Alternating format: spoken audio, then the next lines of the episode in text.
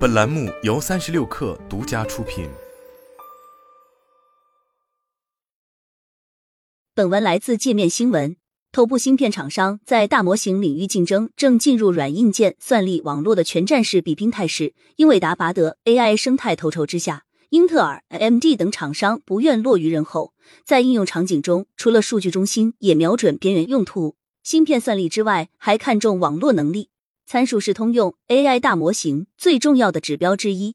二零二二年四月公布的 PaLM 大模型训练参数高达五千四百亿，而二月二一年发布的 LiNDA。参数为一千三百七十亿，ChatGPT 背后的 GPT 三五模型参数为一千七百五十亿。近日，英特尔公司高级副总裁兼网络与边缘事业部总经理 Sachin Kelly 对界面新闻表示，在云端训练大模型，单个服务器已无法承载对网络需求的高要求，前所未有。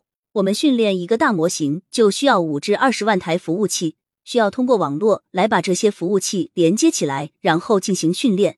这个量是非常大的。AI 计算大致分为两个层面，首先是对模型进行训练，整个过程可能耗时数天或数周。之后是训练出的模型做出推理。在训练大模型的过程中，网络的重要性已成业界共识。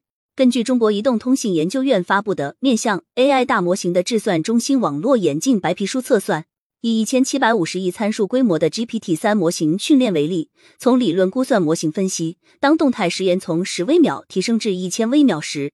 GPU 有效计算时间占比将降低接近十。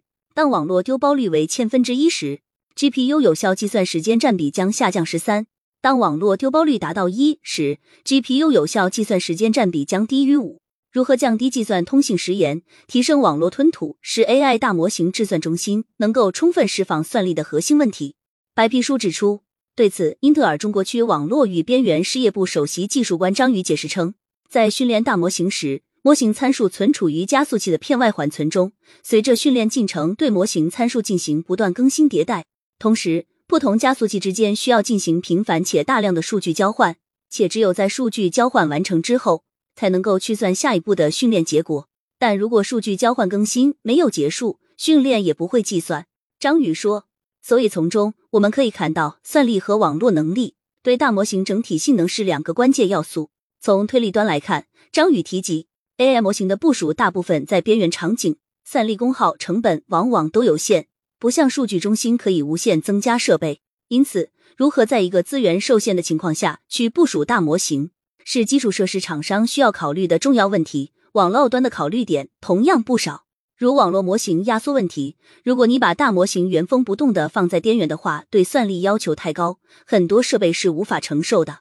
张宇表示，对于大模型在推理端的应用。需要根据行业特定要求进行优化，使得简化后的模型既满足特定行业对准确度、功能的要求，所需的算力又能够被边缘设备所承载。对于大模型在边缘的应用上，英特尔除了提供 CPU、独立显卡等芯片，满足人工智能模型训练、推理对算力的要求外，还有针对网络的 IPU Infrastructure Processing Unit 产品。张宇称，IPU 给用户提供一个可靠的数据传输环境。可满足大模型训练对网络可靠性、丢包率的严格要求，以及对网络速度的要求。在大模型这一块，和一些友商相比，英特尔的产品实际上涵盖了计算、通讯等各个领域，给用户提供了一个相对来说比较全面的方案。张宇称，在更考验计算力的 AI 训练领域，英伟达的优势在于牢牢占据大模型训练的主流市场。